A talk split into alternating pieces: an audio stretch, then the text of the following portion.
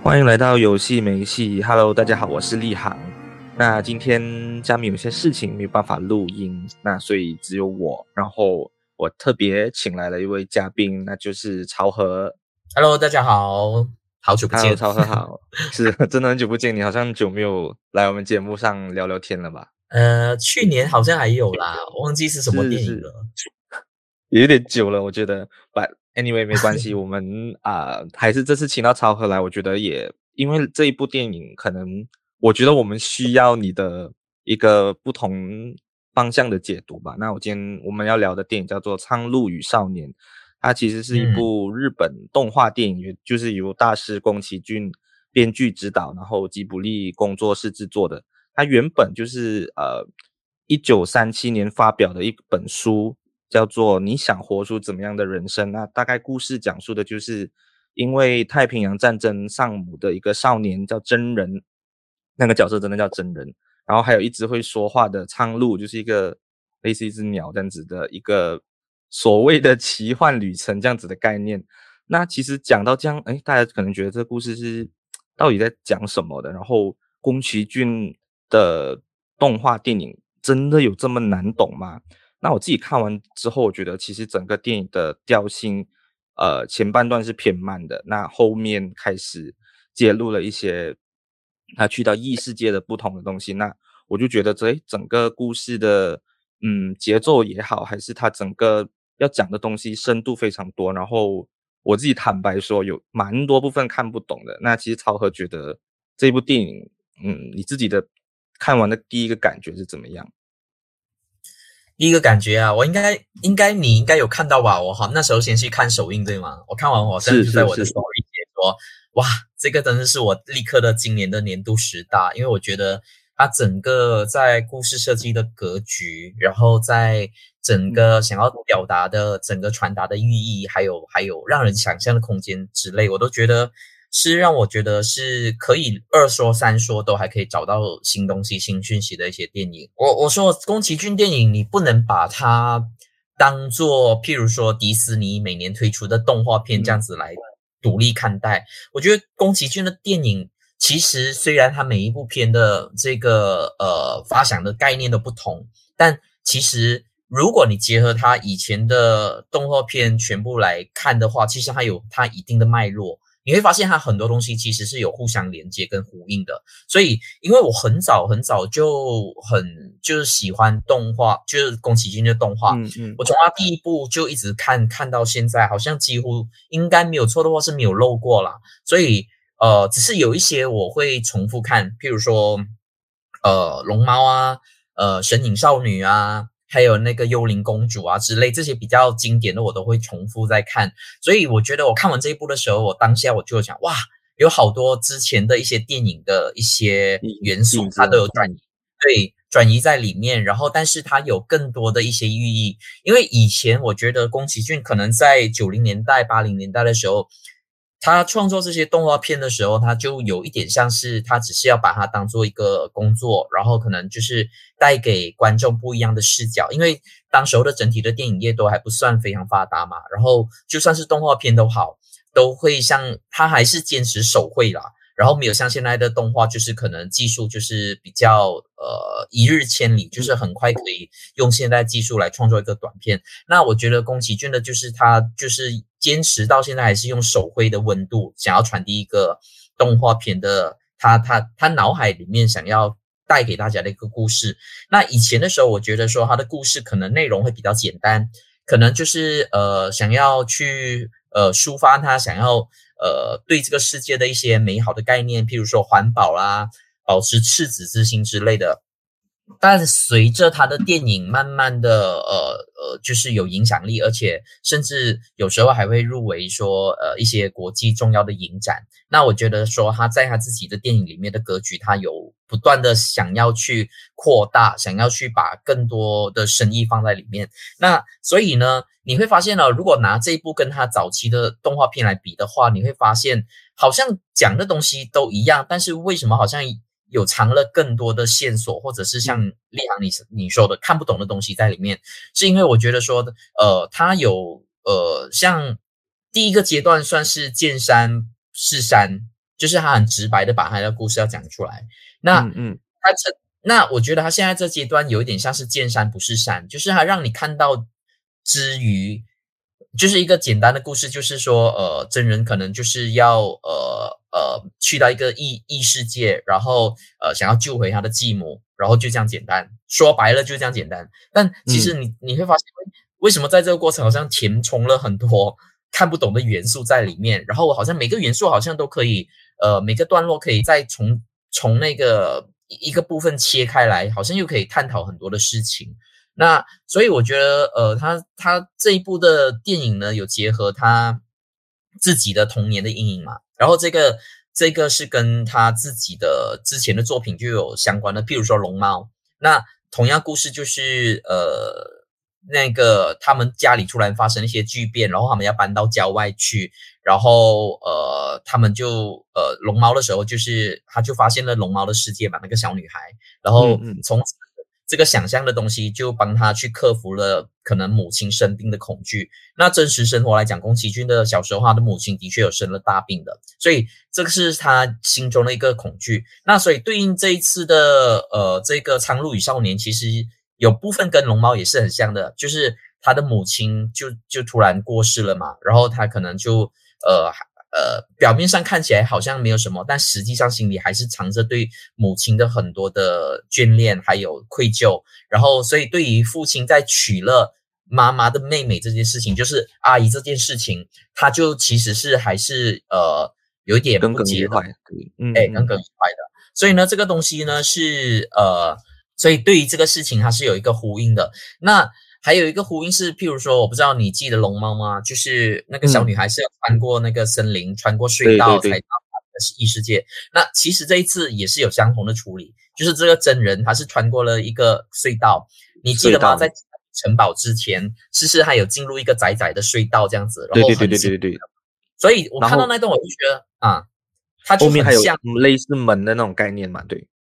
对对对，它的对，所以你会发现，其实它有一些元素，其实是跟龙猫是有有相关的。所以我看到那边的时候，我也是不自觉的笑出来，会心一笑，就觉得，诶，这个东西是，如果你有你你对宫崎骏过往的电影是有有有熟悉感的话，你就会知道，它其实是很多东西都是取材来自那一边。那包括说这次那个呃。真人搬到郊外之后，不是有遇到很多七个婆婆嘛？对吗？对对对，对，那婆婆的原型就是有点像那个神隐少女的那个神隐少女的，对对对，我觉得超像的那时候，善良版的，嗯，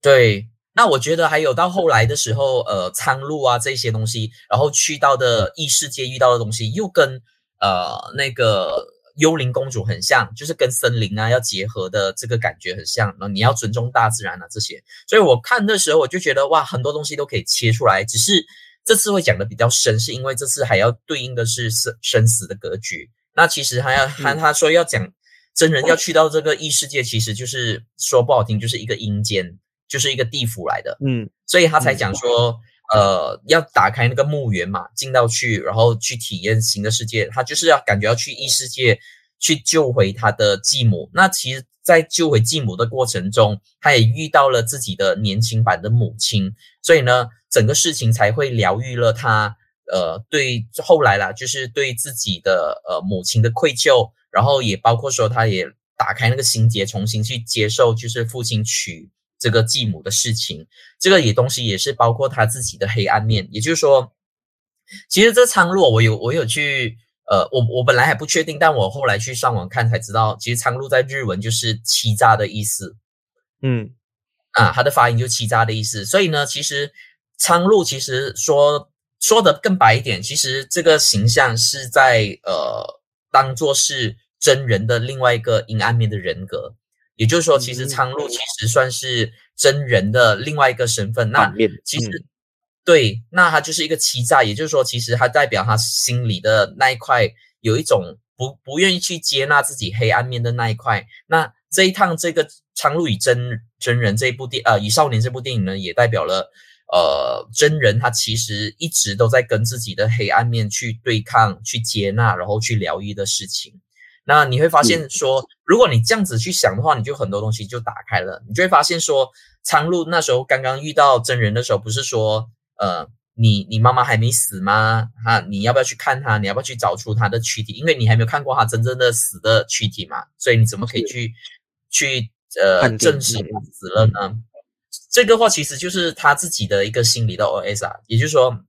他妈妈被烧死这件事情，他没有亲眼目睹，也就是从大人的口中是听到的，所以他就算是知道妈妈已经死了，但他不是亲眼看到妈妈死，所以他心里有一块还是不愿意去接纳的，所以。你会发现，其实，在跟那个苍鹭对话的过程中，其实他就是有点像是在跟自己的心里在对话。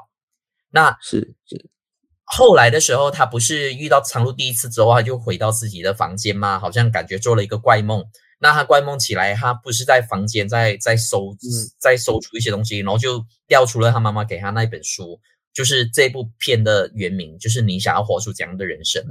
那其实这个就是。宫崎骏本来在创作这个电影的初衷，也就是说，他希望透过呃这一个故事，想要让大家知道说，其实生活上就像一个少年，他突然呃就是适逢家变，然后又又又心里的郁闷又不能跟大人说，因为大人感觉已经重新展开新生活了，爸爸好像已经是开始去娶呃娶新的老婆，然后他的老新的老婆又有孩子之类的，嗯。对他就觉得整个好像环境已经是好像大家过回正常的生活，他就没有办法把这个郁闷跟大家去讲。所以为什么他去到学校跟人家起冲突之后，其实他没有什么事情，但在回家的路上，他愿他情愿拿石头来打伤自己，然后后来也是又不愿意跟大人讲出真相。其实他一直都跟这个是现实还是在他。他有点在切割的，在逃避的，所以他整个情绪是非常压抑的。所以，如果你用这样子的一个呃角度去看这部电影的话，你就会发现，哦，原来很多的东西都是他其实都在跟自己的人格在对话，就是原本他。所以你会发现了，到后来你会发现，为什么它叫真人？嗯、好像感觉是它就真的，是真实的。嗯，那嗯嗯，不就欺诈的，就是他心里不不愿意去对抗的。所以你再翻，你再看回这个片名，就会可能你就会觉得说，所谓的《苍鹭与少年》其实就是一个真我跟假我的对话。哇，我听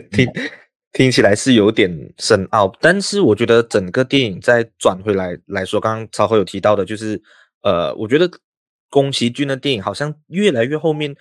感觉到一点点，我不能讲很悲观，但是不是他年纪真的越来越大？他我我觉得很多死亡的气息，像你刚刚讲的那个异世界，其实就是一个有点像通往地狱的门，也或者你可以把它称作为呃地狱，或者是一个比较呃阴暗面的一个空间，因为里面出现的呃很多很多的元素，像是我忘了他那些叫什么那种鹦鹉也好，还是什么叫哇啦哇啦之类。嗯什么鹦鹉帝国帝国之类的，这些所谓在人世间，我们这一些一般人世间的的呃善良的生物，但他在里面全部都是所谓的反派，或者是一些比较不是这么正派正面的一个角色。那甚至后来又有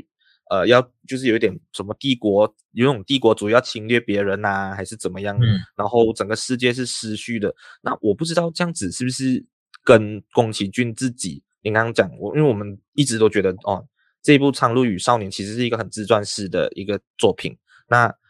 其实整个背景都是在讲自己长大，因为他现在八十二岁嘛，那肯定有经历过二战，然后又有讲到很多军事啊，像刚刚我们讲的异世界啊这样子的一个一个东西。那你觉得，其实宫崎骏一直在讲他的最后一部电影、最后一部作品，但是还是自己在反悔，为什么会有这样子的状况？然后跟这些。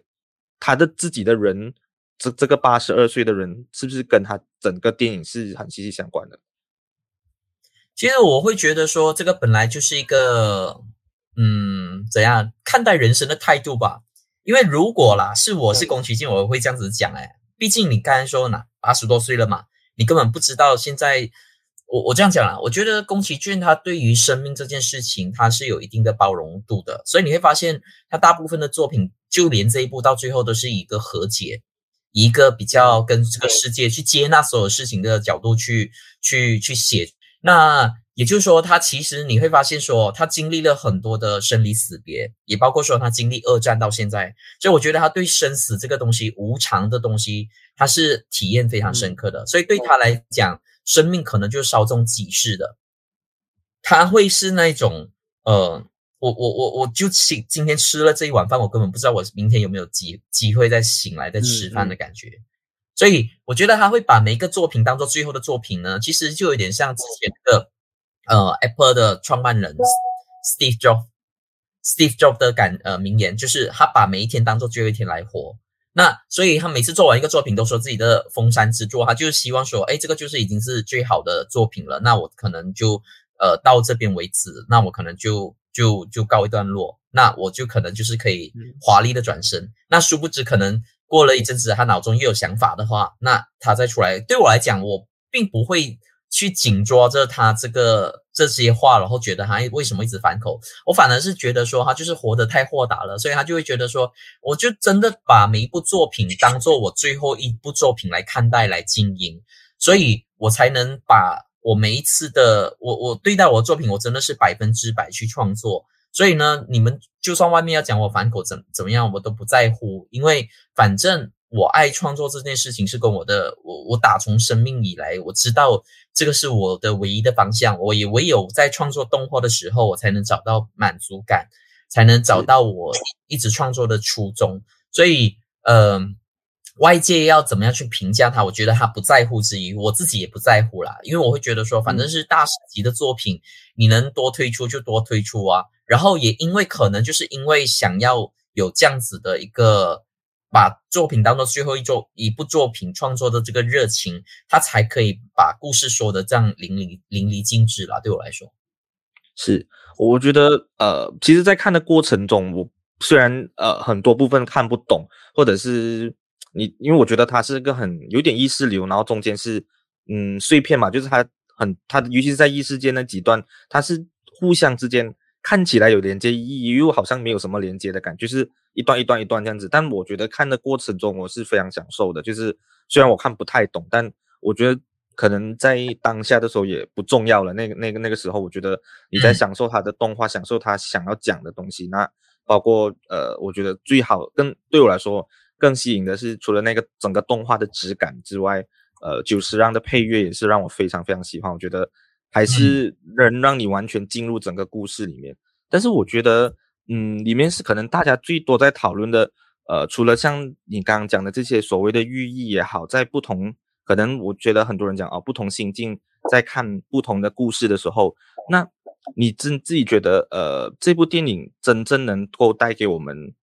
最多的一个想法是什么？就是我觉得你，呃，觉得如果硬要，呃，就是要推荐。给很多很多人觉得哦，我看不懂这部电影，但是用一个最简单的方式来注解这部电影，你会怎么样去下？嗯，没有诶，我觉得说打开心胸去感受就好了。我觉得去感受就好了。像你讲的，你看不懂，但是就就打开心胸去感受。嗯。所以，因为我会把它定调为这个是要二三说的电影，因为信息量很丰富。是，所以呃，我会觉得一部好的作品对我来说就是。看三部最好，第一步就是纯粹放空去感受。那第二次去看的时候呢，你就是去看了，可能去研究别人的呃想法、影评啊、细节啊之类，嗯、你再重新去看，去对应这些细节。那看懂了，OK，过一阵子先收起来，然后真的是后可能再过久一点点，你再重新再看。因为随着你的年纪不一样了，但是你对这部电影你是有一定的呃初心的，知道在讲什么。你再重新去看的时候，或许这时候你才会真正去理解这部电影要传达的讯息是什么。所以我觉得看电影不一定要去看懂这个事情，我觉得，嗯，看懂的事情你就给留给跟电影相关行业的人 去做就好了。那我觉得一般观众如果真的把要要把电影看懂当做是每一次看走出电影院的一个。一个心理门槛的话，我会觉得很痛。嗯，对，我觉得有时候看电影就真的是享受，你会觉得，诶，这是一部好好电影。虽然我看不太懂，但我知道它是一个好的，那我就去看一下其他人怎么讲啊之类。我觉得这样子的心态，反而才是真正去去了解一部电影最好的一个切入点。因为我看过太多人，每次看完电影出来，可能就说看不懂，这部电影很烂，我不知道他在讲什么。那把电影的烂好跟坏跟看不懂结合，我觉得这个是非常粗糙的，因为不是所有人的阅历是可以跟得上所谓的，譬如说这些所谓的大师级的导演，因为他们有太多丰富的人生阅历，然后他们说的东西有他们自己的格调跟格局在，他们已经站在某一定的高度了。那你可能太年轻，或者是你的生活的背景很单纯，你还没有经历很多东西的话，你去看，你可能只是像一个门外汉，你就在看热闹而已。那我常讲哦，看电影其实就跟人生的历练是有成一定的对比的。当你的人生的历练越丰富的时候，其实有的时候你才会看得出啊，原来这部电影真正在哪里埋的什么讯息，是导演其实是呃没有说得很明白，但是他就会让懂的人懂，不懂的人看不懂就算了。嗯、所以我觉得看电影，我常讲啊，最好玩的就是这种解谜的过程。也就是说，导演埋了很多的，可能埋了一百个讯息，但是不是所有人看到一百个讯息。有些人可能只看到一个讯息，就是说啊，这部片很胡闹啊，没有什么好看，就不要看。但是就这个就有点像以前早期的周周星驰，周星驰早期的电影无厘头的时候，大家都觉得这个就是哎呀喜喜剧片啊，商业片啊，没有什么好好。对，可是到后来，当他慢慢慢慢自成一派的时候。然后也有藏了很多讯息的时候，才会有人真正去发现哦，原来这一段是要影射什么，这段是要对应什么东西。所以我觉得啊，这个东西有时候是跟时代的背景是有关系的。也就是说，有一些所谓的知识普及量还没有达到一定的程度的时候，大家是看不懂的。但现在我觉得说，是因为全球你看又有资讯科技之类，然后大家呃很多地方的人都可以分享感受。大家都可以跨国界去去看不同人的视角跟想法，嗯、所以我觉得比起以前，现在的人在看电影方面，的确在交流方面，我觉得如果心胸再打开的话，其实我们真的可以四面八方的去观看不同人看一部电影的感受。那其实这个就是一个看电影最好玩的乐趣。是我非常非常赞同超儿讲的，就是呃，我我觉得像我这样子，因为我自己觉得我真在现在的年龄，我真的没有经历过这么多苦难。苦痛也好，所以我看不懂是很正常，我也不会去纠结说啊、哦，我们做影评也好，我们在做电影节目，我就一定要看得懂，我就一定要有那个阅历，所以我才吵超和，因为我觉得我看不懂就就坦然的接受我看不懂这件事情没有关系的，也也就是一个体验，嗯、然后我觉得也去享受整部电影。那我觉得很多很多部电影也是，我也不喜欢不喜欢说哦，我呃真的不知道怎么样。去解读的时候，就不要就不要去解读它，就去感受它，而不是哦，我硬讲我自己觉得这样这样这样。但他可能可能有时候，我觉得导演甚至创作者也没有真正在那一段和会去解读说哦，这一段一定要这样子，一定要是这样子讲。因为我最近发现到，可能很多大家看电影的一个习惯就是一定要跟人家不一样，就是可能大家。好评很多的，他就觉得啊、嗯，我不我不想要跟 大家的随波逐流，尤其是啊，我也可以直接点名《复读》就是一个一个很很好的例子，就是很多人就觉得哦，大家喜欢《复读》，所以我不可以喜欢《复读》，或者是我一定要做批评的那个人，那就好像自己显得比较不一样。那我觉得为什么没有？就大家如果真的喜欢那部电影的话，不只是呃这部我们今天要聊的，但很多部也是你喜欢就喜欢，不喜欢就不喜欢，就是那个感受带给你。的感动，我觉得那个才是最重要的东西。那也是我觉得呃，《苍鹭与少年》这部电影要传达给大家，就是我觉得今天超和分享了很多呃他自己的想法。那我觉得大家就去去去解读也好，或者是去享受诶这部电影。然后如果有机会的话，可以尽量能够二刷三刷。我觉得就是这部电影带给大家更多的一个力量吧。那今天我们我可以补充一个点啦，嗯、我觉得其实这部电影最打动我的就是最后的部分。诶，可以剧透的是，现在都可以谈剧情。可以可以。对，你上映很久了。没有，就是 就是你可以发现说，其实到最后他的在异世界经历的东呃那些人，其实就是他现现在陪伴他身边的人，包括那个他的女佣人，包括他的年轻的母亲之类的。嗯、然后这个也是跟时空的格局有关嘛，所以呃。尤其我觉得最后最打动我的就是他想要救他的母亲，他想他知道那个火女是他的母亲的时候，他想要拉他的母亲回那个时空，回到现实嘛。但他的那个火女就跟他说：“如果我跟跟你回到现实的话，我就生不出你了，我一定要回到我原有的时空。”那。我才能生下你，而且他没有后悔生下他。而且呢，为什么他设定是火女的身份呢？就是因为他妈妈是在火灾去世的。然后在另外一个世界的时候，他的妈妈却化神成其实是对火是不怕的人。那其实这样也疗愈了他的内心的愧疚，也就是说，他再也不会觉得妈妈是烧死的。他可能就会转念说，回到现实，就是觉得就觉得说，其实妈妈是在火灾之中，呃，被生活成到另外一个世界生活的人，所以这个就是从一个悲剧就立刻转念成是一个正念的想法，我就觉得这个东西其实是还蛮符合我现在的心境的啦，就是事情其实都有两面看，你当然可以把很多悲剧当做呃。呃，很负能量的角度去看，然后觉得自己是受罪，觉得自己好像是一直被被人不友善对待等等。但很多时候你会发现，其实这些所谓的牢狱，自己心灵的这些被绑住、被困住的感觉，都是来自于自己。那所以《苍鹭与少年》，我会觉得它就是一个自己跟自己内心深处最诚恳的对话，最赤裸的对话。也就是说，当你懂得把事情，很多事情。懂得稍微去转念的话，真的是从一念地狱变成一念天堂。那今天我们的谢谢曹和的分享，那今天我们节目就暂时告一段落，谢谢大家，谢谢曹和，谢谢。